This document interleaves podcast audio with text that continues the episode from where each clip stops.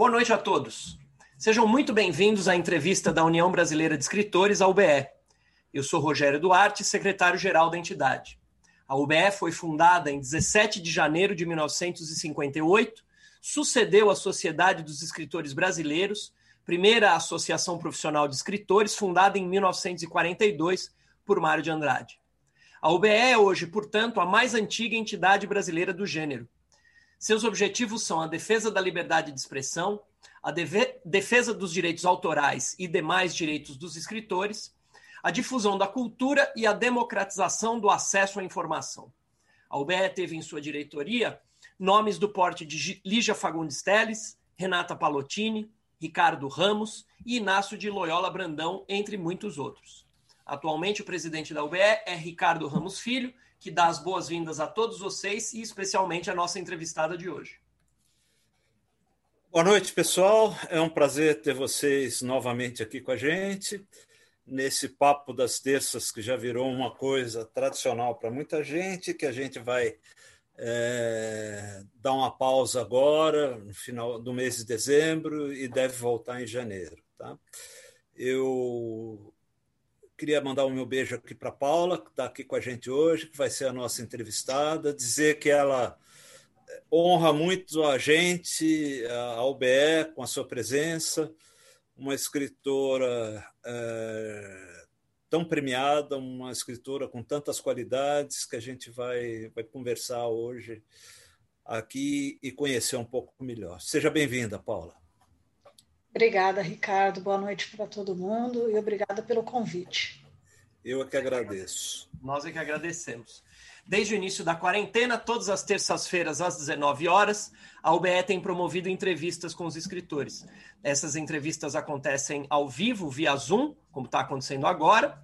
São transmitidas também pelo YouTube e ficam disponíveis na página da UBE, no próprio YouTube, no Spotify e no Google Podcasts. A entrevistada de hoje é a escritora Paula Fábio, vencedora do Prêmio São Paulo de Literatura de 2013, na categoria Autor Estreante com mais de 40 anos, com seu romance Desnorteio. Em 2015, ela publicou o segundo romance, Um Dia Toparei Comigo, pela editora Foz, finalista. Esse livro também foi finalista é, pelo mesmo Prêmio São Paulo de Literatura em 2016. Sua primeira história juvenil, No Corredor dos Cobogós, da SM Edições, ganhou o prêmio de melhor livro jovem da Fundação Nacional do Livro Infantil e Juvenil. É, quem vai entrevistar a Paula é o Ricardo, é, e a gente vai fazer como a gente costuma fazer toda semana. É, vamos fazer cerca de 45 minutos, 50 minutos de entrevista da Paula com o Ricardo, depois a gente abre para as perguntas do público e no final a gente encerra então esse ciclo de entrevistas de 2020. Vai ser legal encerrar com você, Paula. Seja muito bem-vinda. É uma alegria ter você aqui. Obrigada. Então, vamos lá, Paula. É, essa pergunta é uma pergunta tradicional, a gente faz para quase todo escritor que vem aqui. É, você nasceu em São Paulo, né? formou-se em comunicação social pela FAAP é doutora em literatura pela USP, entramos juntos na USP, uhum. tanto eu quanto a Paula fizemos, prestamos concurso, depois é, cancelaram o concurso, porque houve fraude, nós tivemos que fazer o concurso de novo, entramos outra vez e defendemos com. Ela defendeu, acho que em março, né, Paulo? Eu defendi em abril. É, então somos agora. É, doutores, né? na área de literatura comparada, nós dois. Tá? É, e então, como que você se formou em comunicação social, é doutora em, em literatura, como que nasceu esse teu interesse pelos livros, Paula? Da onde que vem? É, eu até agora você mais ou menos disse que já teve livraria, então eu acho que tem um pouco veio daí. Mas antes disso, como que foi? Ah, é muito louco, viu, Ricardo? Veio muito cedo, desde a infância, desde criança. Eu já gostava de escrever antes de ser alfabetizada, antes de escrever. É uma história meio estranha, porque o que acontecia? Lá em casa não tinha livros, era uma família que não, não curtia livros, não gostava nem meu pai, nem minha mãe, nem meu irmão. Enfim, E eu, quando eu tinha uns 3, 4 anos de idade, a gente morava num apartamento que tinha um sofá, né, bastante grande, fazia um L assim, atrás do sofá, entre o sofá e uma parede, formava um vão, e eu gostava de ir para lá com uma caneta e um papel, e, e eu tinha três, quatro anos, então não sabia nem segurar direito, né? Eu sentava ali e eu ficava inventando histórias e rabiscando esse papel. E os meus pais começaram a ouvir, de repente, aquilo, né? E aí um dia eu ouvi minha mãe falar para meu pai, eu, enquanto eu estava ali atrás escrevendo as histórias, minha mãe falou assim: "E eu estou preocupada com a Paula". Aí meu pai perguntou por quê. Ela falou assim: "Você já ouviu as histórias que ela anda contando?" E a partir daí eu acho que eu já já comecei a enveredar para ser uma escritora e o interesse por livros e logo depois de alfabetizada eu mesma comecei a correr atrás do pouco de livro que tinha em casa e com o tempo formando meu dinheirinho e comprando os primeiros exemplares, né? E indo pela literatura já desde bem cedo, mas foi um caminho meio solo, assim, sozinha, e confirmado um pouco mais já na época de o que hoje chamam de Fundamental 2, né? Na época do, era ginásio quando eu fazia, e que eu escrevi uma redação também, que foi super aplaudida pelos colegas, né? Que a professora leu, e era, na verdade, eu tinha colocado eles na história, os meus colegas de classe. E aí eles curtiram e eu passei a quinta série inteira escrevendo uma semana, toda semana uma redação, continuando aquela história com a turma da classe, né? Olha então, que legal. O caminho foi por aí, tanto de escrever quanto de ler, foi meio solo e você não tinha em casa não. nenhum apoio para isso? E professor, não. teve algum professor assim que, que, que Sim, sim. Tive a, a gente não esquece o nome, né? Teve a professora Marilda, é, de uma escola estadual que eu fiz o ginásio e que ela me incentivava muito. Descobriu né? a Paula. Ela descobriu a Paula, autora, e descobriu também a Paula, leitora, né? E aí passei a ler muito mais, principalmente a partir do ginásio, né? Porque aí os livros eles entravam com mais força, né? A coleção Vagalume, né? Ela foi montada na minha escola e eu enveredei por aí. Importante, né? Incrível como a coleção Vagalume formou um monte de gente, né? Como é importante essa coleção. Sim. É, Paulinha, você defendeu o doutorado recentemente. É, eu hoje estava tentando, você já me falou sobre o que, que era o teu doutorado, mas eu não consegui lembrar. Você trabalhou o que no doutorado mesmo, Paulinha? Só para.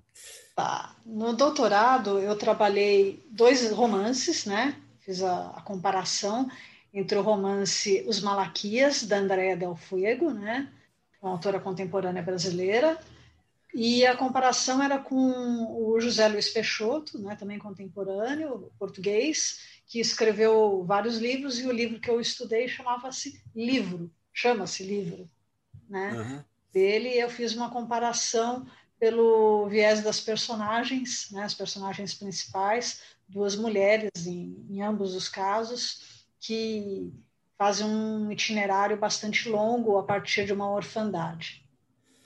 O José Luiz Peixoto é incrível, adoro. É incrível. É incrível. Legal. Paulinha, em 2013, eu me lembro, eu estava no júri, você ganhou o prêmio São Paulo de Literatura como autor estreante com o romance Desnorteio, que eu adoro. Eu acho um romance, uhum. não sei se eu já te falei isso, mas eu gosto muito. Né? E publicado pela Patois. Eu acho que foi um dos primeiros romances. Foi quando a Patois começou a aparecer assim como editora, colocando uhum. gente importante no, no, uhum. É, no, nas finais, como finalistas de prêmios e ganhando prêmios. Né? Uhum. É, eu acho um livro maravilhoso, é um livro que é romance, é novela, é, é, é um, ele é meio fragmentado, pode ser visto como um conjunto de contos também, né? Uhum. É, e, e, essa fragmentação, eu acho que enriquece o livro, é muito interessante, né? E é um livro que traz relações familiares, ausência, né, de, de de afetos uh, e, de certa forma, a desconstrução do amor. Né? Eu acho que isso, para mim, ficou muito evidente isso no texto. Né? a família Oliveira, né? as diversas formas de loucura, morte, amor, histórias de vida. Né? O título, é, o, desnorteio, é, esse título desnorteio não seria em vista é, do próprio mundo em que vivemos, e no caso do Brasil, até a certo ponto profético? Opa! não sei, não sei. É, bom, vou retomar do que você falou desde o início, né? O, realmente o desnorteio foi publicado pela Patois, né? No finalzinho de 2012, foi publicado em dezembro de 2012 e venceu o prêmio logo no ano seguinte. E foi o primeiro prêmio, eu acredito, se eu não me engano, da Patois, né? E depois vieram outros prêmios, então abriu as portas, muita gente começou. Começou a prestar atenção na Patois. Né? Na Patois, exatamente. E muitos autores é, desconhecidos até então, ou mais ou menos conhecidos, é, se incentivaram a publicar pela Patois e ver que havia um movimento dos jurados, né, dos prêmios, de começar a olhar um pouco mais para outras literaturas que não fossem apenas as publicadas pelas grandes editoras. E o Prêmio São Paulo, com essa premiação para estreante, acho que também ajudou muito a abrir as portas. Né? E aí agora o livro já está numa segunda edição, minha própria, né? que eu acho que é a que você tem aí, que é, que é essa daqui. Essa daqui. É. Essa daqui, essa daí. Essa Exato. Que eu fiz no ano passado, né? E que está se encerrando já também. Uhum. Ainda bem. E esse desnorteio, inclusive o título, você comentou, né? O título foi bem complicado, foi a última coisa, assim, o Eduardo da Patuá estava para mandar o livro para a gráfica e estava sem título ainda. A gente tinha capa, a gente tinha todo o miolo pronto e não tinha o título. E foi bem complicado o processo até conseguir achar o título. Enfim, achei, eu acho que foi bem sucedido. Título legal, né? É. E toda essa fragmentação que você comentou, eu trabalhei pelo menos pensando é, não só no desmantelo né, da, da família, né, mas também pela, pela característica da memória, memória nossa, que é sempre fragmentada, e dos personagens que têm problemas com a memória, né, porque eles têm alguns problemas Sim. psíquicos, né, psiquiátricos. Então, tudo isso juntou. Agora, realmente pode ter alguma coisa aí, um pressentimento, esse estilhaço total que nós vivemos nos últimos Porque é, é, é eu acho que é, a gente releu o livro sobre. No momento atual, é, é, é, é, interessante. Não sei se você tem essa ideia, mas reler o livro hoje, ele, é, ele fica. É, não é, não, não é que fica melhor, ele fica. É, ele desperta uma. Puxa vida! Parece uma coisa meio é um, um, um, certo desnorteio que, que, que a gente. E aí o título é ótimo, que a gente uhum. sente hoje, né? É, vendo as coisas como elas estão. Né? Quer dizer, uma certa loucura, uma é. certa.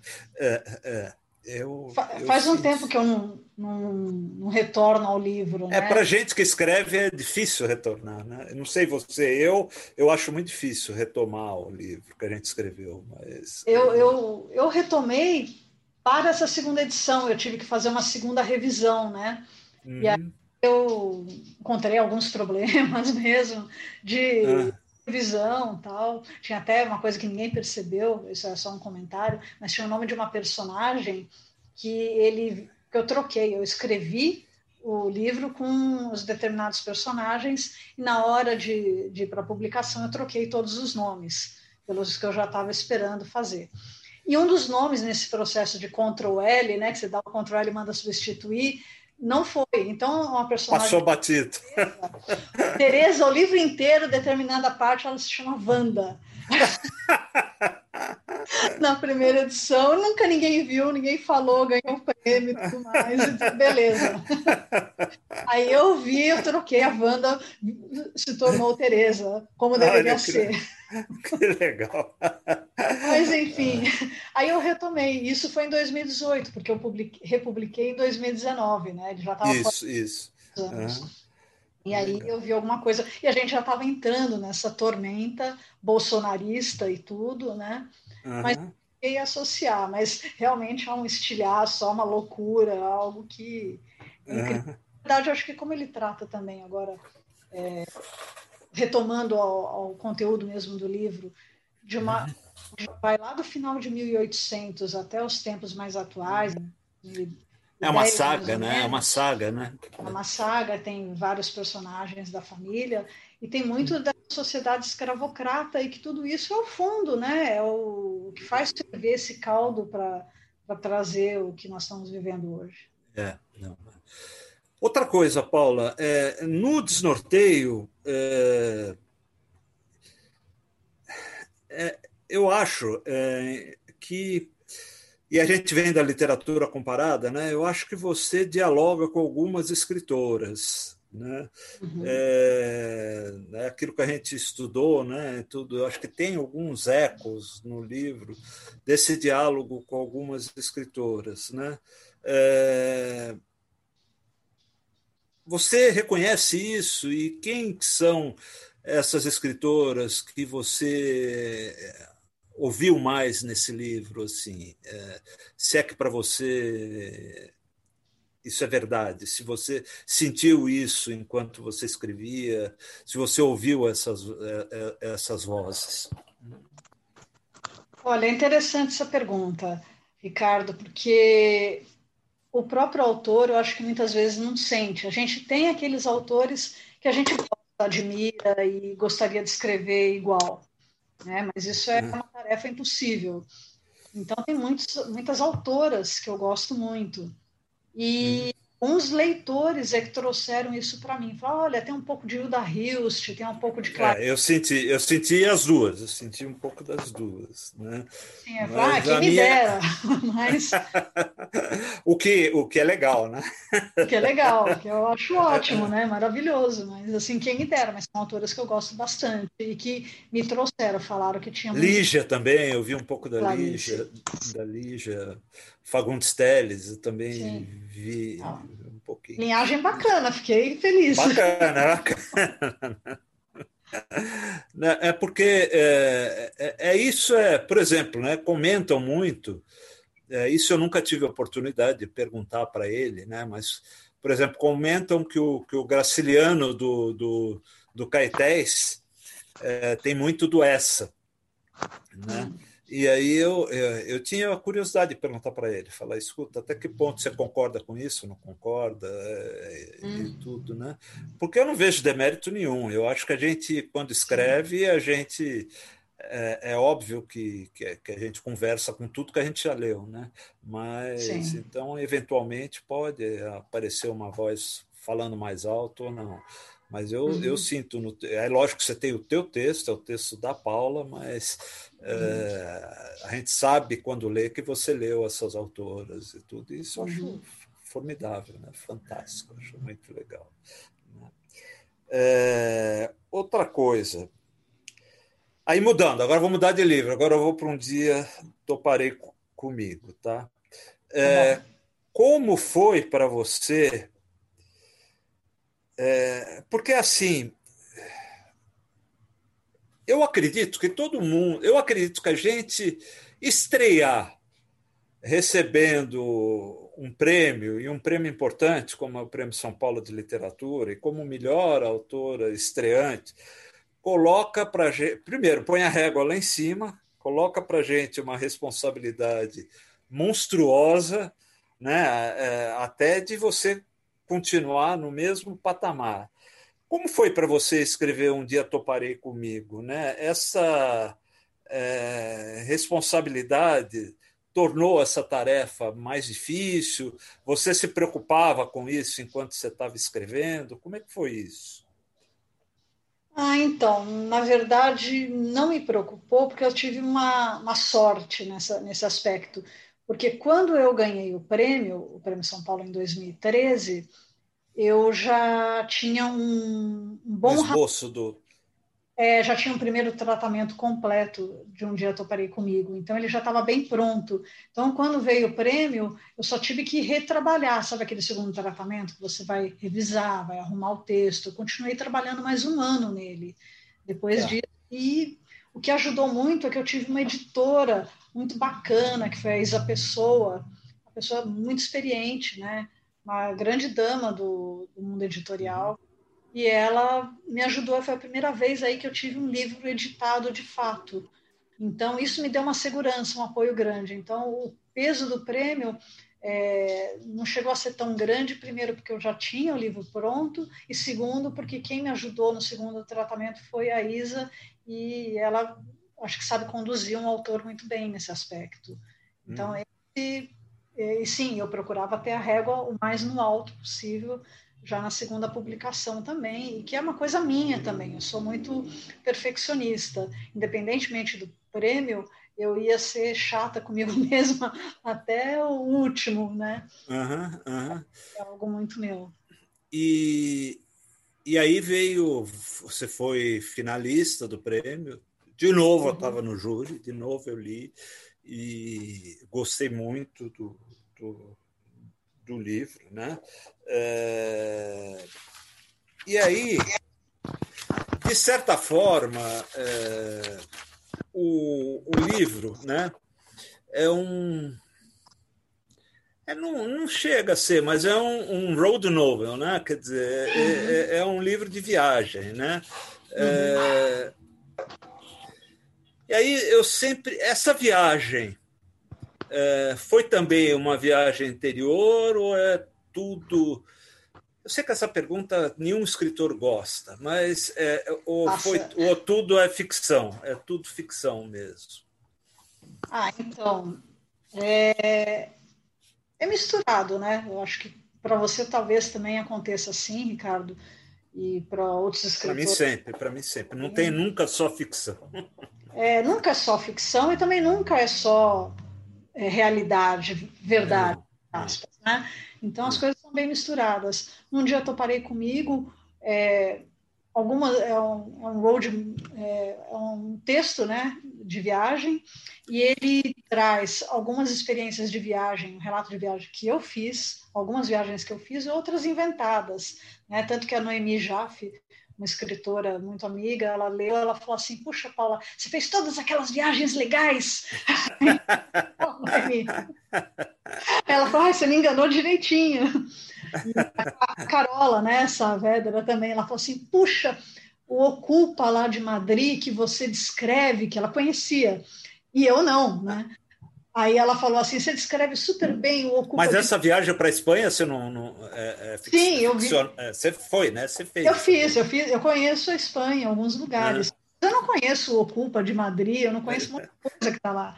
Né? Eu pesquisei, eu inventei. E ela falou: Nossa, mas a sua descrição foi a mais perfeita desde que eu fui lá uma vez. Aí eu também tomando café com ela, falei: Não, Carola, eu não conheço. Ela, pô, você também me pegou direitinho. Enfim, é, a, a, os livros, eu, eu faço algumas, é, alguns comentários sobre livros de leituras que essa narradora, né, ela, na viagem, ela, cada cidade, ela associa mais ou menos um livro. Esses livros eu li, sim, de fato, e as cidades, nem tudo eu visitei, nem tudo que está ali, né, mas eu uhum. conheço muitas daquelas coisas. E o, agora, o, o, acho que o mote principal do livro, que é a questão da narradora com a eutanásia do pai, que ela acha que fez uma eutanásia no pai, isso tem a ver comigo. Meu pai, sim, ele morreu de câncer, né? E esse é um mote principal. Eu acho que essa viagem interior é muito minha. E ali ocorre essa discussão, que é verdade, apesar de eu ter trocado a doença, meu pai não teve câncer de intestino, conforme o, o o personagem do livro. Uhum.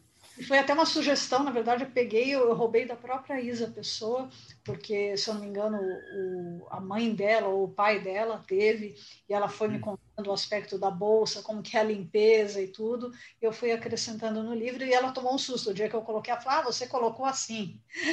você colocou teu pai pelo meu pai. Eu falei, é... Então, Para ela é... deve ter sido difícil encontrar isso. Ela teve que topar com isso. Topou com isso. Teve. Que legal. Né? Que é outro título. Um dia toparei comigo, eu acho um título. Esse título eu acho maravilhoso. Acho...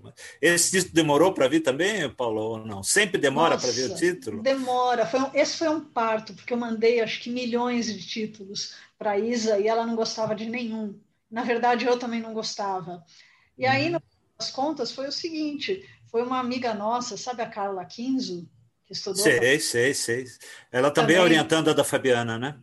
É, e fez doutorado mais ou menos na mesma época que a gente, acho que um pouquinho antes. Uhum. E a mandou a defesa de doutorado dela, onde tinha o poema do Mário de Andrade, da onde eu tirei o título, né? Que é Eu sou 300, ah, eu um dia toparei comigo. E aí eu fui uhum é esse o título do livro. E aí eu peguei, né, e levei para a Isa, a Isa falou, nossa, é. Aí quando foi, foi de uma vez, né? Que legal. Então, a Carla, a Carla é boa poeta, né? A Carla é boa poeta, ela já... Ótima poeta. É, Sim. poeta excelente, legal. É... Eu li em algum lugar, né, não me lembro mais, eu li há algum tempo, né? Eu achei a história linda, não sei se você não achasse ruim de contar aqui para gente, gente eu li em algum lugar como foi o processo que levou você a escrever no Corredor dos Cobogós. Tá? Uhum. É uma história que envolve a cidade de Santos, né? esse processo, né? É, que é a cidade de Santos, que é o cenário do livro, né? É, uhum. e, e, a Maria Valéria Rezende, que é amiga da gente aqui, da UBE, já foi uhum. entrevistada aqui pela gente, né? e o escritor Alfredo Monte. Né? Uhum. É, eu achei história muito legal. Você não queria contar para a gente como que. que eu acho que isso, nisso um pouco está a gênese do, do, do Corredor dos do livro. Né? É. Tá sim, tá é. sim, é verdade. Bom, foi. Acho que eu, eu, eu, dei alguma entrevista também que eu falei disso. Uhum. Conheci. Eu, quando eu, eu ganhei o Prêmio São Paulo, estava no Facebook e tinha alguns escritores que eu admirava bastante, entre eles a, a Maria Valéria Rezende mas eles nem me conheciam. E eu os conheci também um pouco através da, da falecida Elvira Vigna, né? que a minha primeira viagem como finalista do Prêmio São Paulo, eles faziam umas viagens literárias de, de finalistas do prêmio. E a primeira viagem que eu fiz foi ao lado da mesmo voo, né? Ficamos no mesmo hotel, eu e a Elvira. E ela era justamente amiga da Maria Valéria, José Luiz Passos e do Alfredo Monte que era o crítico literário. E aí eu acompanhava eles, eu era fã deles no, no Facebook. E aí eu fui ficando amiga do, do Alfredo, né? E ele tinha um cachorrinho, eu gosto muito de cachorro. Ele tinha um cachorrinho que foi atropelado, né? O Costelinha, que morreu. Costelinha. É. E aí, tanto que eu uso né, esse atropelamento do cachorro no corredor dos Cobogós também, que é quando a menina faz amizade com cara mais velho, que passa a ser o amigo, mentor dela no livro, né? Então, aí é, eu conheci o Alfredo e percebi que ele ficou doente via Facebook, né? Que ele teve ela, né? Que é esclerose lateral amiotrófica. E quando a gente começou a ficar mais amigos, ele me ajudou com o doutorado, inclusive eu precisei de umas pesquisas, ele tinha um acervo de coisas muito grande, ele me mandou. E quando eu fui conhecê-lo pessoalmente, aí ele já estava diagnosticado, que eu tinha percebido que ele estava doente. A gente trocou algumas correspondências nesse tempo. E eu também estava doente, mas com uma outra coisa e muito mais simples. Eu fiquei super bem e ele só teve piora, né, com diagnóstico e tudo. Aí eu fui visitá-lo pela primeira vez, ele já estava doente e eu vi que ele não teria muito tempo de vida, né, provavelmente, como acontece com quem tem ela. E eu fui junto com a Maria Valéria, inclusive ele morava em São Vicente. E aí eu pensei, puxa, eu cheguei atrasada, que pena, um cara tão legal, e eu queria ser amiga dele, e não deu tempo. E aí, na volta dessa viagem, eu estava passando é, deixei a Maria Valéria na casa dela, em Santos. Eu ia subir a serra e eu passei na porta de um, de um prédio em, na Orla, ali em Gonzaga, onde eu passava férias quando criança com os meus pais, né? E aí eu vi um prédio que a gente alugava apartamento. E aí eu vi, tem as cobogós nesse prédio e tal, como é típico dessa arquitetura, principalmente de praia. E aí eu pensei, puxa, né, eu podia criar uma história para isso aqui em Santos e usar o Alfredo, né, me inspirar nele, colocar a história de uma garota e de um cara mais velho. Enfim, daí eu misturei tudo e acabou saindo esses cobogós no corredor dos cobogós. É um livro muito legal, né? E você, né, Paula, é...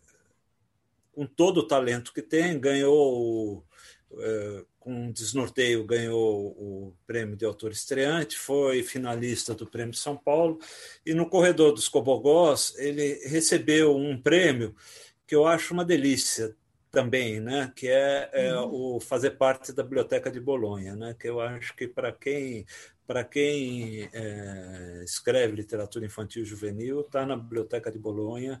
É, é, é um prêmio é, muito legal, né? uma honraria, né? É, uhum. mais um prêmio. Né? Agora, você deu uma declaração também, eu vivo lendo as coisas que você fala e às vezes eu vou registrando. Eu ouvi uma declaração sua dizendo que você considera o, no corredor dos Cobogós o seu livro mais bem acabado. Uhum. Por quê?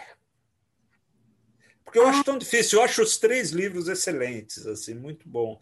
Mas por que justamente um livro juvenil que normalmente as pessoas não, não valorizam uhum. da mesma maneira que a literatura adulta?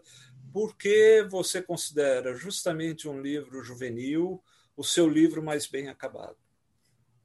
Pois é, é eu tenho duas coisas aí para dizer. Primeiro, assim, que quem considera a literatura juvenil menor é bobo, né? Não eu sabe. acho, eu, a infantil também, eu acho. Não é? A infantil e a juvenil. É, quem despreza é porque não é, não é leitor, não, não conhece, tá? É, tá é. Tem que correr atrás, tem que ler, porque eu acho que é uma literatura maravilhosa. Eu acho que a, que a gente tem que ter mais responsabilidade em escrever. Mas. Uhum. Uh, por que justamente esse livro? Primeiro, eu acho que é porque é o meu último livro, o mais recente. Então, eu acho que a gente vai melhorando, vai aprimorando. Eu acho que é o mais bem aprimorado de todos. E, do, falando um pouco do outro lado, não só de mim como escritora, eu acho que foi o livro também mais bem trabalhado em editora, porque ele contou com preparação de texto, uma excelente revisão. Um trabalho... A SM é foda, né? SM é... é, é foi a Graziella, a editora Ribeiro dos Santos, que fantástica, trabalhou ali comigo ombro a gente passou um ano editando o livro. Então, uhum. Então, um tempão de bastante trabalho. É, a Isa ela me dava um trabalho, assim, um aspecto macro. E a... Só para quem entrou depois e não viu, aqui está o livro, tá? Olha que capa linda tem o, o no corredor dos Cobogós, tá? Desculpa te interromper, Paulo. Imagina, que é isso. E a, a Graziella, ela trabalhava no micro, no linha a linha comigo, e foi muito bonito isso. Eu aprendi muito também com ela. Afinal, era a minha primeira incursão né, no, no livro infantil. E a gente está falando bastante da capa. A capa é da, de uma artista, a Catarina Bessel, que faz é até... fantástica, fantástica. Conhece? É da, da, da coluna do Gregório do Vivier, ela que uhum da semana. Fantástica, menina. Ela é muito boa, muito boa. Então é isso. Acho que teve um trabalho editorial gigante e é meu livro mais, mais recente. Então eu sempre acho melhor. Assim como meu próximo, quarto livro, acho que vai ser melhor ainda. Então, vamos falar então um pouco do seu próximo, do teu quarto livro. Uhum. É, você ver como eu te acompanho, você recentemente no Facebook também postou que é, você vem trabalhando num livro há um ano e meio e que uhum. o livro já tinha 150 154 páginas e que você estava na metade, que você estava na metade. Fala um pouco desse livro para a gente. Vai ser um livro vai ser um romance grande, né? Um romance talvez mais caudaloso do que os outros, né? Deve ser aí, pelo que eu estou prevendo, a não ser que você corte um bocado, um livro de umas 300 páginas, né? É, eu é, estou calculando. Sobre o que é esse livro? Então, eu estou calculando umas 250 páginas, né? É, tá. Eu pretendo chegar umas 300, você falou muito bem, e aí eu acho que com os cortes deve baixar para umas 250. Eu acho que eu tenho mais um ano de trabalho pela frente, mais ou menos 2021 inteiro. A pandemia ajudou no meu caso, porque eu consegui ficar mais recolhida, com menos eventos e trabalhando mais. E também com o final do doutorado, né? Também dá um alívio. Isso, isso dá um alívio. A vida fica tão melhor, né? Fica. A vida é outra. Pós-doutorado virou uma coisa maravilhosa.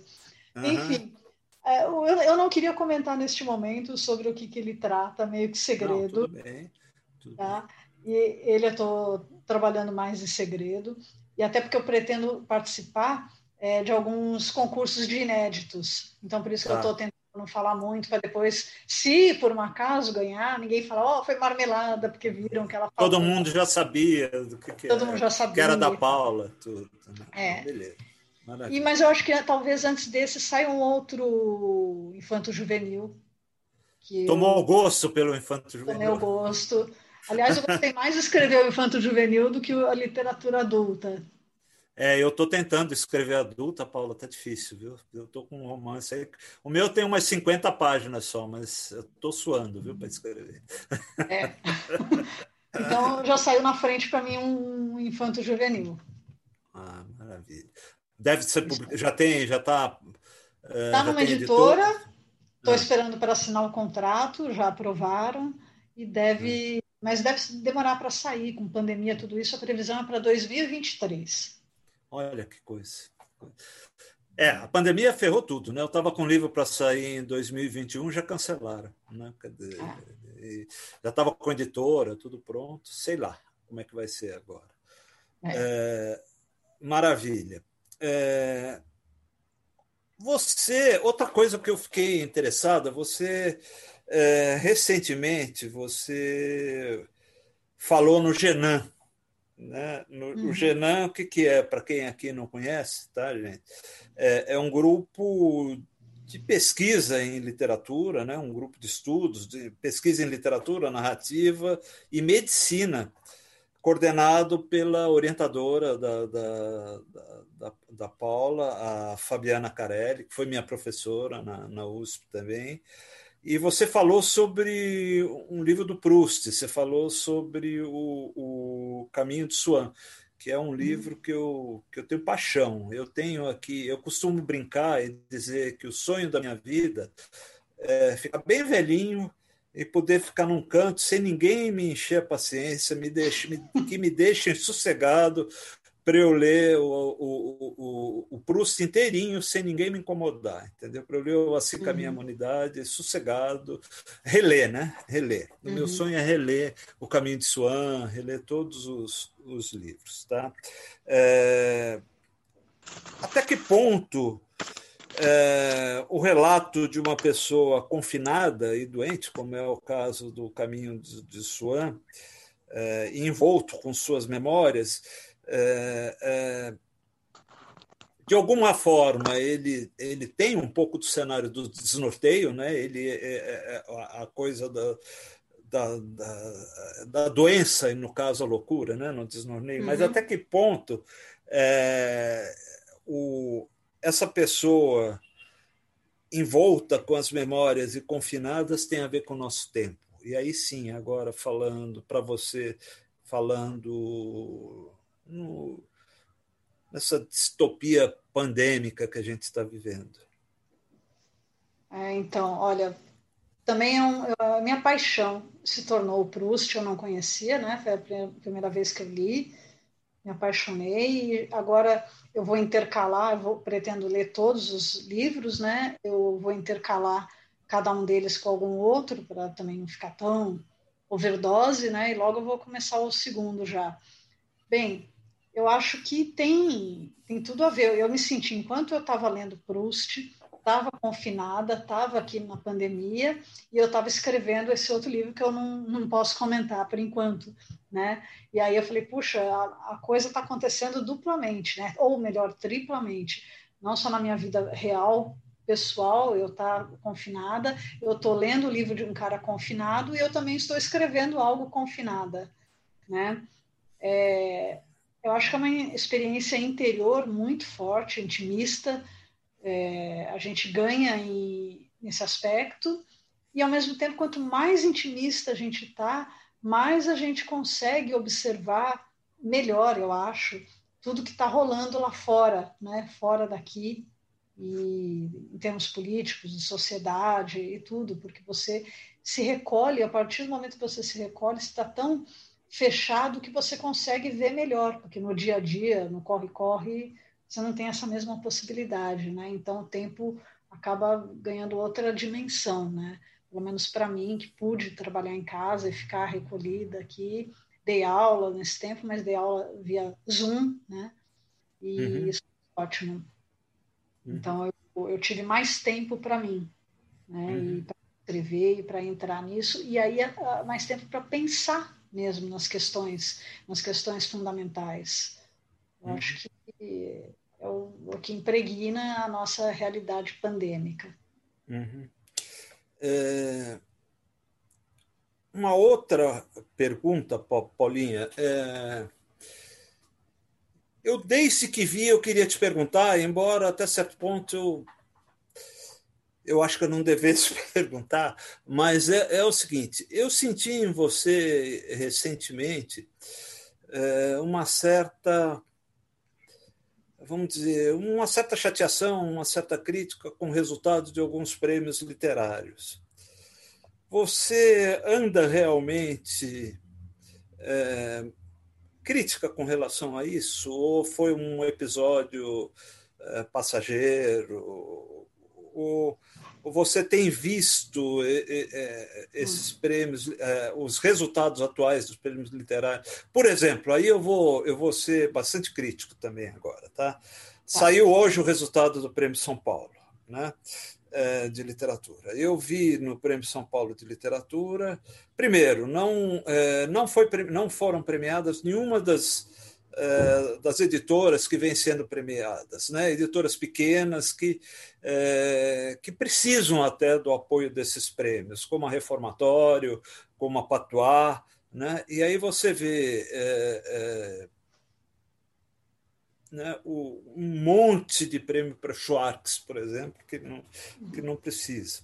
É lógico que é, isso me saltou um pouco aos olhos e, e, e, faz com que eu fique um pouco crítico ao resultado, principalmente porque, no, com relação ao Prêmio São Paulo, eu acho que é um prêmio que, é, com esse novo governo, foi totalmente desvirtuado, entendeu? Quer dizer, eles conseguiram acabar com o Prêmio São Paulo, né, na minha opinião.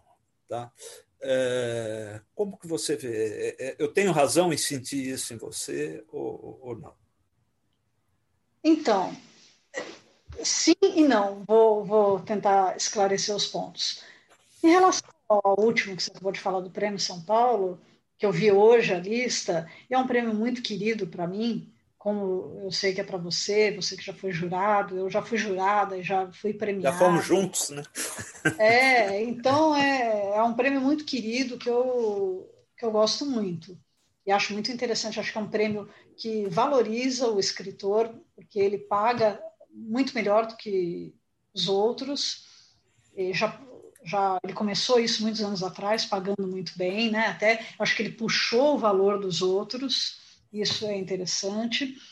É, a lista de hoje, realmente, eu não fiquei muito satisfeita de todos os anos que eu ando observando o prêmio, apesar de ter muitos amigos ali, bons livros, eu não li todos, eu não posso falar nada, não fui jurada, mas é, a lista mostrou isso que você comentou, isso fez eu não gostar da lista, de achar que ela está muito ali com a Companhia das Letras, Todavia, que são empresas é, muito grandes, né? forma, né? né? Grandes, enfim. Mas não sei, também não posso fazer uma crítica profunda a isso. porque não li todos os livros, não sei dos concorrentes, seria um pouco infundado, mas realmente isso me, me, chocou. Mas eu nem, nem fiz nenhum comentário a respeito disso. O que me incomodou pontualmente, dois aspectos, é, um outro que não é um prêmio. É um prêmio não é um prêmio, não tem nada a ver com esses prêmios literários. É, houve um edital de fomento da, da lei Aldir Blanc, do, do PROAC, né? aqui do, de São Paulo.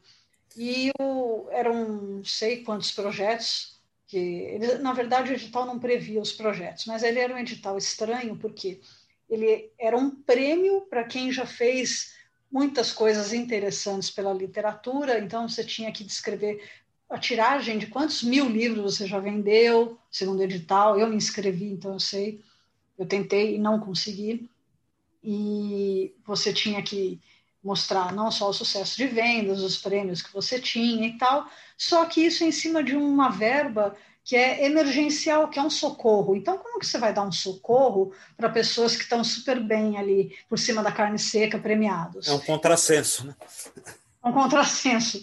Mas eu pensei em não me inscrever. Quando chegou no penúltimo dia, um, um colega nosso, o Estevão Azevedo, que eu admiro muito, ele falou que ele também estava na dúvida. Ele falou, Paulo, você vai se inscrever ou não? Eu falei, ah, não sei. Ele falou, ah, eu estou achando tão esquisito, puxa, mas a verba é algo grande, são 50 mil reais faz falta para a gente, não sei o que. Ele falou, acho que eu vou. Eu falei, ah, eu vou também, então. Aí peguei e me inscrevi. Mas o que eu fiquei incomodada, isso eu fiz um post público no Facebook, se eu não me engano, e eu falei é que foram 30 projetos selecionados. Desses 30, 28 homens e somente duas mulheres. Então, achei isso, isso é... importante. É. Isso é aviltante, né? Isso é aviltante. Aviltante. E, assim, pelo das escritoras que se inscreveram, Carol Rodrigues, não falo por mim, falo por outras que estavam ali na lista, que, que não entraram, é, eu achei.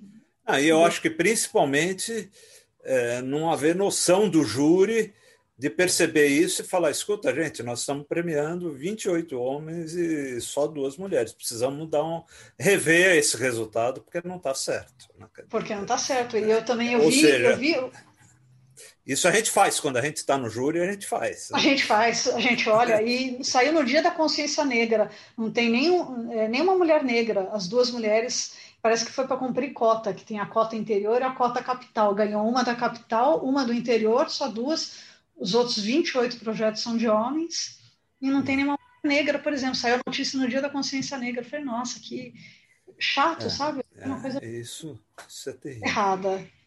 Então, esse não é exatamente não é um prêmio tradicional, né? é um edital de fomento, mas que eu achei incorreto.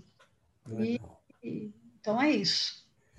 Maravilha. Rogério, eu acho que já deu né, o tempo para abrir para o público. Sim, então eu vou começar é, por uma pergunta que está é, pelo pessoal que está nos acompanhando no.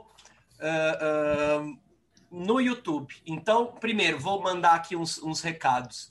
É, Paula, te mandam beijos. Érica Bombardi, Ana Carolina Taqueda, é, Ivone Sol e a Estela Mares Rezende. Todo mundo, todas essas pessoas estão te assistindo lá pelo YouTube.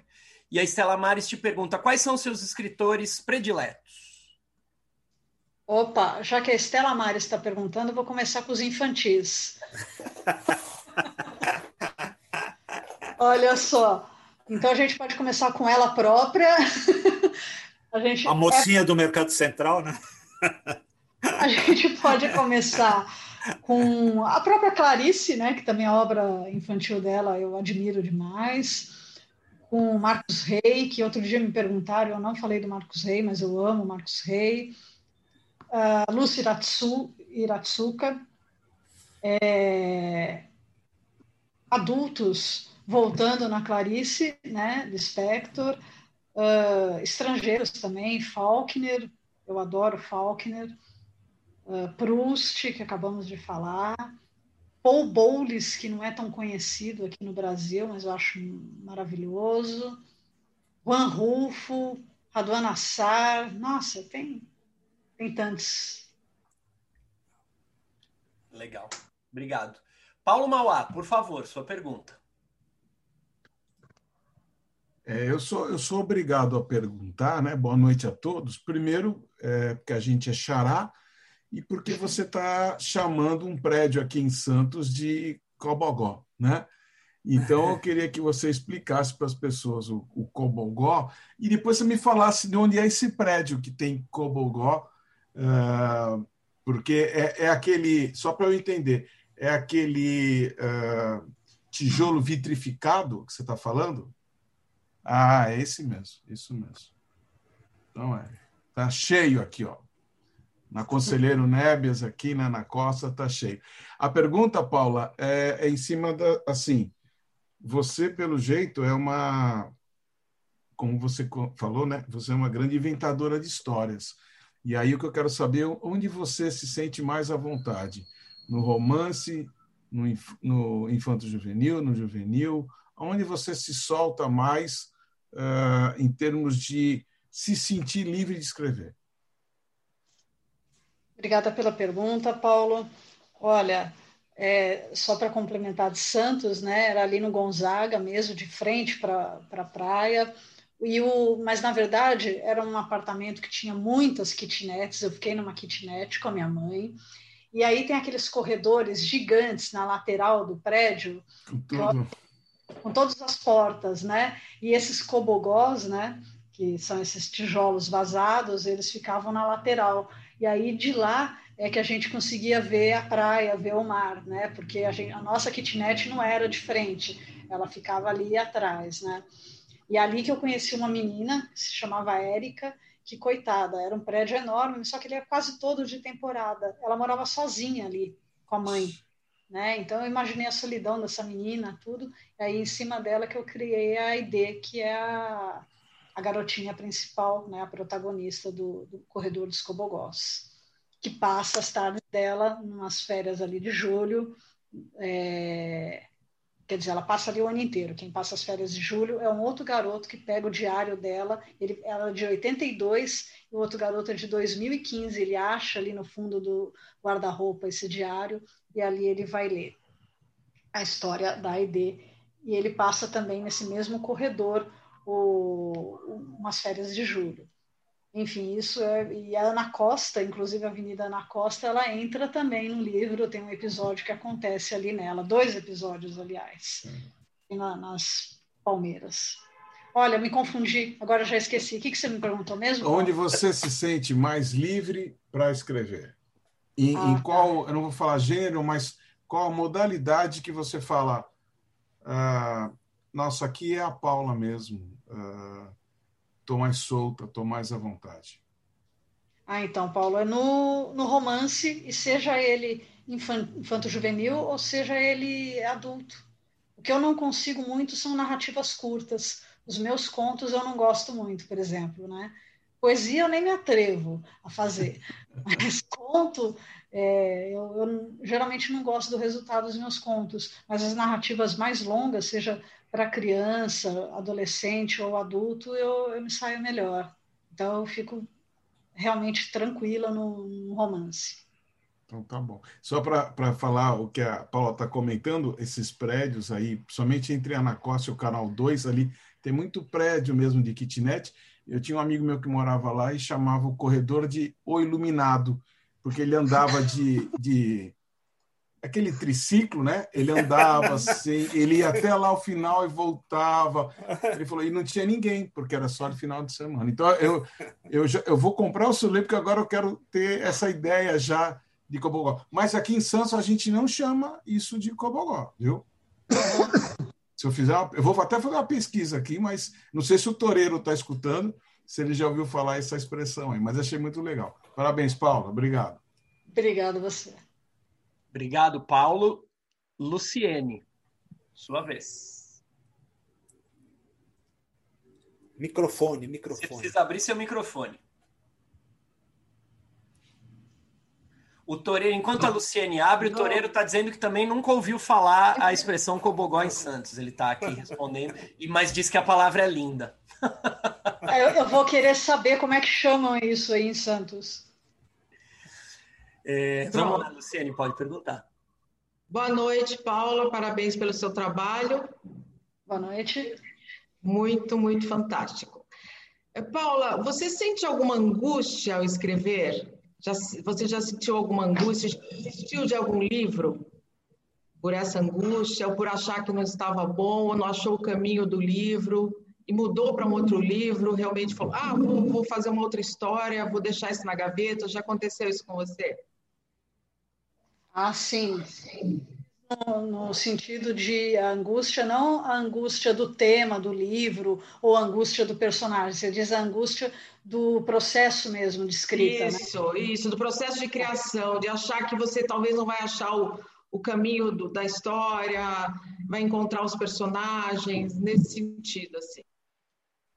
Sim, já é, é bem comum, né? Acontece isso sempre comigo em todos os livros que eu escrevi principalmente no começo, e de romance, para mim, eu acho que é, é normal para todo mundo, a gente patina muito no começo de um romance. Aí, como até o Ricardo comentou, está com 50 páginas, essas 50 páginas iniciais, mesmo que elas não sejam lineares, que você esteja escrevendo já do meio para o fim, elas são muito difíceis, mas depois que você engrena aí tudo isso passa. E também existe a angústia depois de estar pronto, você deixa na gaveta e retoma e fala, puxa, isso não é muito bom, também é terrível, né? Porque às vezes a gente dispensa o livro. Já aconteceu muito recentemente comigo. Eu estou escrevendo, eu falei que estou escrevendo um romance, mas eu estava escrevendo dois. E um deles aconteceu isso comigo. Ele estava na gaveta, eu retomei ele duas vezes, eu falei, não, não serve. E acabei colocando no lixo inteiro, assim. Mas você acha que um dia você pode retomá-lo ou você desistiu? Não sei. Não. Eu, eu desisti de vez. Agora, se passar 10 anos e um dia eu sentir vontade de remexer, pode ser que venha à tona, né? Mas aí vai ser a ideia, porque o que está pronto eu realmente eu deleto. Está escrito, tá se não fiquei feliz, eu, eu apago. Obrigada, viu? Parabéns. Nada, obrigada pela pergunta. Legal. É, Paula, eu, eu tenho uma pergunta. Enquanto eu, a gente quem ainda, a gente ainda tem tempo para quem quiser fazer mais pergunta, tá? Paula, eu queria saber o seguinte: é, se é, é em que medida a tua atividade acadêmica interfere na tua atividade como escritora é, e, e, você também tem uma livraria, né? É, então não tenho mais, não, tenho não mais. tem mais. É. É, mas em que medida, é, é, assim, porque eu, eu, fico me perguntando, quem faz pesquisa de literatura, é, porque comigo acontece, né? Você faz pesquisa, você fala, bom, então vou construir essa personagem. Em que medida aqueles teóricos lá que você estudou, aquelas, aquele repertório acadêmico todo que você estudou, interferem no teu processo criativo? Olha, é, na hora que eu estou escrevendo, não interfere em nada, porque é, é como se eu construísse um muro de arrimo ali para me proteger disso. Mas quando eu vou fazer as correções, vou reescrever, vou revisar, aí ajuda muito, me ajuda a ver que eu não estou cometendo erros elementares, né? E que eu não estou fazendo grandes bobagens. Então, aí que, aí que entra. Então, eu acho que entra na hora que tem que entrar, que é a hora certa, que é a hora que deveria entrar para todos nós, né? Quando dá esse cabedal todo para a gente, gente perceber que pode estar fazendo alguma besteira muito grande. Mas também tem que ter essa régua, né, para a gente se policiar e também deixar livre o que pode ser simples, que pode ser simplesmente singelo, e que está caindo bem no livro e que pode estar tá contra qualquer observação de qualquer crítico, né? Hum. Então a gente vai pesando, eu vou pesando cada coisa, linha a linha. E assim, o bom é também é ver, às vezes, porque a gente é, se mostra muito num livro, né? E quando a gente trabalha com a crítica, com a teoria, a gente consegue observar é, quando a gente está se, se mostrando muito negativamente e quando aquilo é positivo, né? E poder peneirar e poder, e poder limpar isso um pouco, né? Porque sempre vai sobrar, sempre vai aparecer, mas para também não aparecer tantos os dogmas esse tipo de coisa na literatura. Uhum. O, o Toreiro... eu, acho que influencia, sim. O, o Toreiro pergunta aqui o seguinte: você escreveu 50 páginas de um livro e essas páginas não eram as iniciais, ele está aqui surpreso. Sim. Sim, porque como é que você contar um pouco essa, essa experiência? Ah, isso até tem um, tem um curso meu que já rolou aí, que eu fiz gravado, né, a aula para o clipe, para a Casa das Rosas, e que eu comento isso. Isso também eu descobri que é uma técnica de outros colegas nossos, né? Que eles, a gente escreve, eu começo assim, as partes principais do livro, aquelas mais fortes. Então, se é um livro de memória, por exemplo, principalmente, e eu trabalho muito com a memória, eu escrevo aquelas que eu lembro mais e lembro antes. Ah, então a cena do atropelamento do cachorro, se tem uma cena de morte, uma cena, sei lá, de estupro, não importa. Então, essas cenas elas vêm antes e elas podem render muitas páginas, talvez até 25, 50, elas podem estar no meio e depois eu vou ligá-las. Legal. E, e você é muito metódica, Paula, aproveitando aqui, você, é, você é muito metódica, né? Na, você acorda cedo, como é que é o teu, o, o teu método para escrever?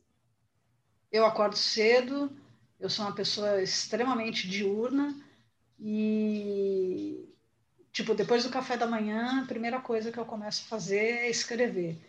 E com muita disciplina. Né? Então, várias entrevistas, todo mundo que me pergunta, eu comento.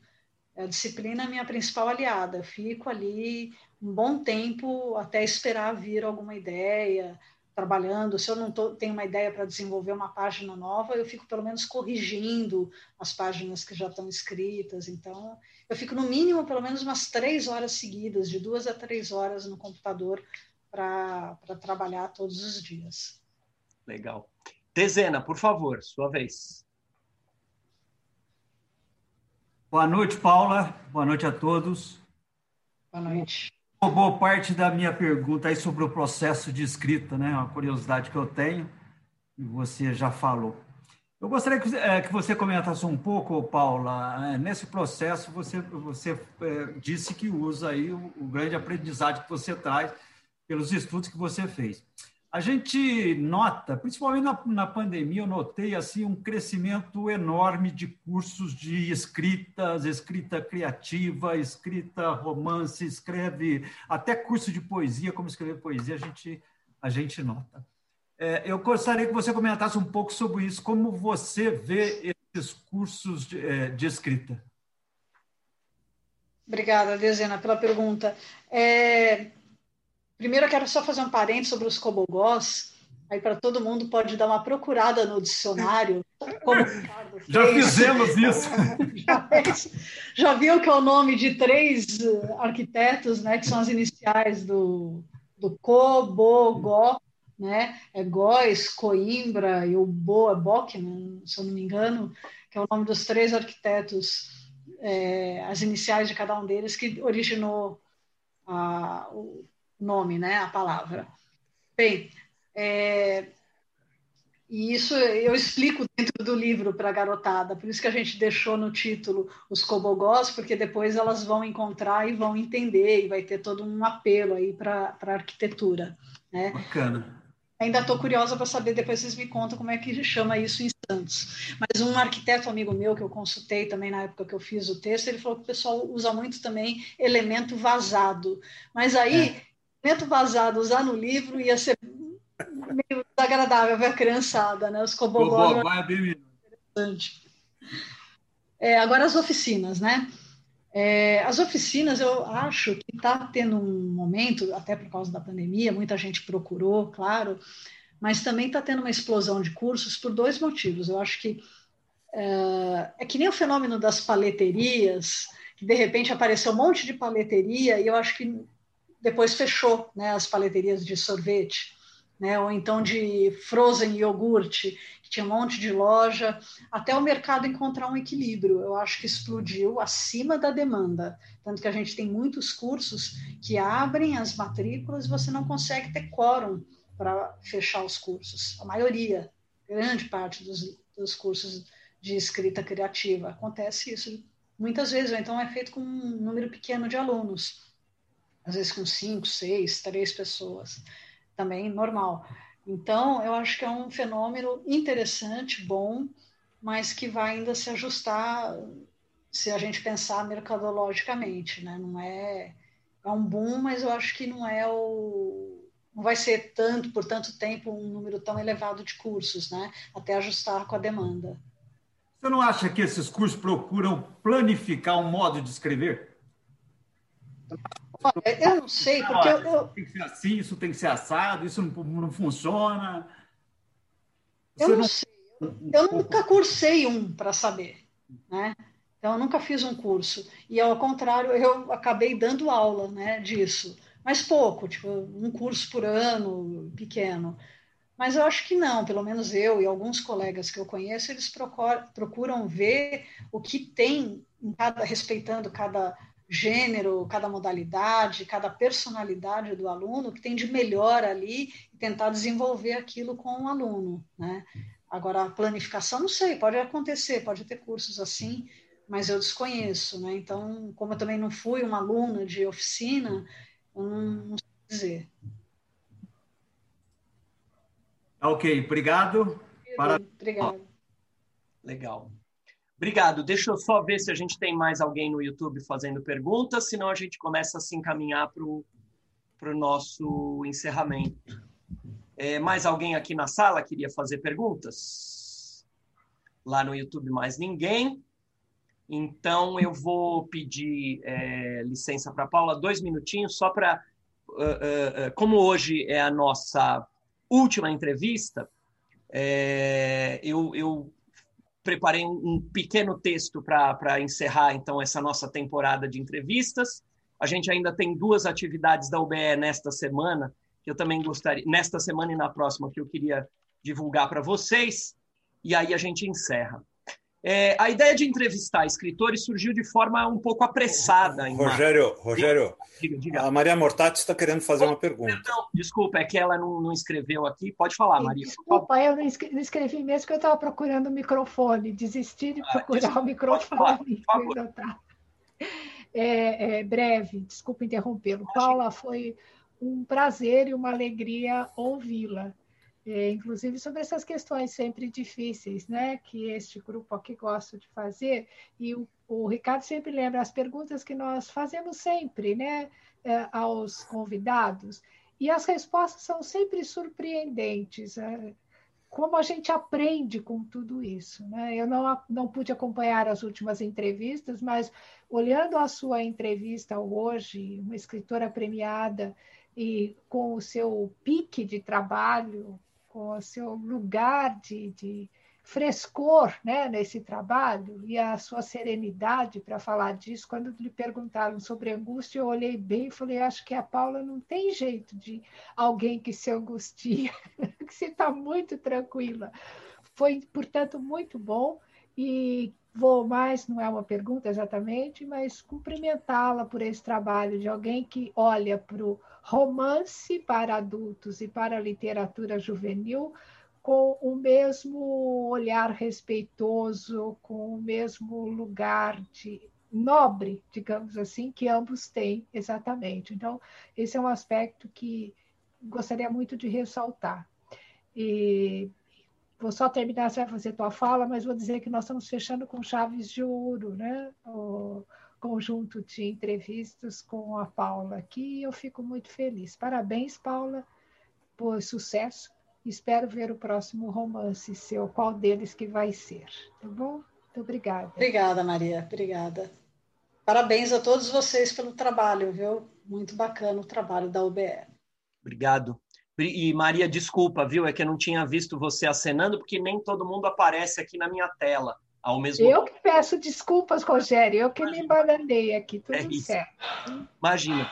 Então, é, é só para a gente encerrar, então, eu, é, é só um, uma mensagem curta aqui, depois o Ricardo vai falar, a Paula também, se quiser se despedir, vai ter espaço.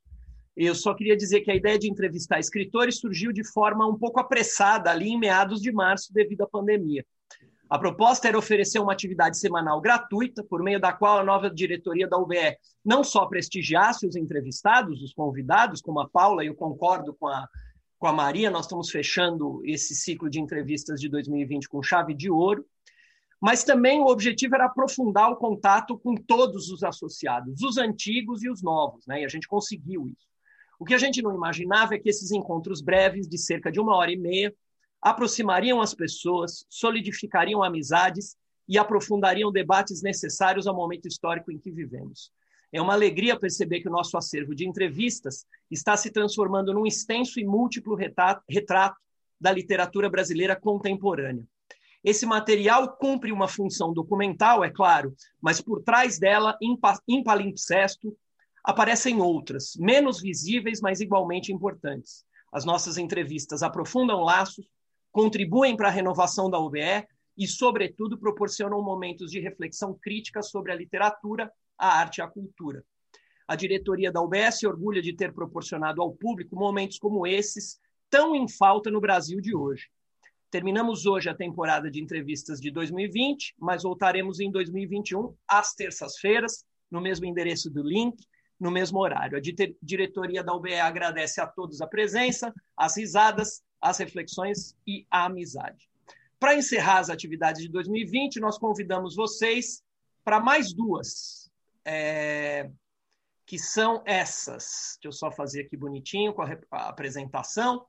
Então, para terminar o ano, a gente tem sexta-feira, nós vamos entregar o prêmio Juca Pato a Ailton Krenak, é, sexta-feira, dia 4 de dezembro, às 19 horas.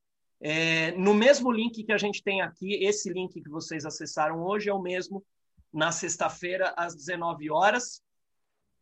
E no dia 10 de dezembro, a UBE, aqui ela está em parceria com a editora Rocco e com a Escortece Editorial, é, comemorando 100 anos é, do nascimento da Clarice Lispector. Ricardo, você encaminha as despedidas. Acho melhor a, a Paula primeiro, depois o Ricardo encerra e a gente se despede. Ótimo.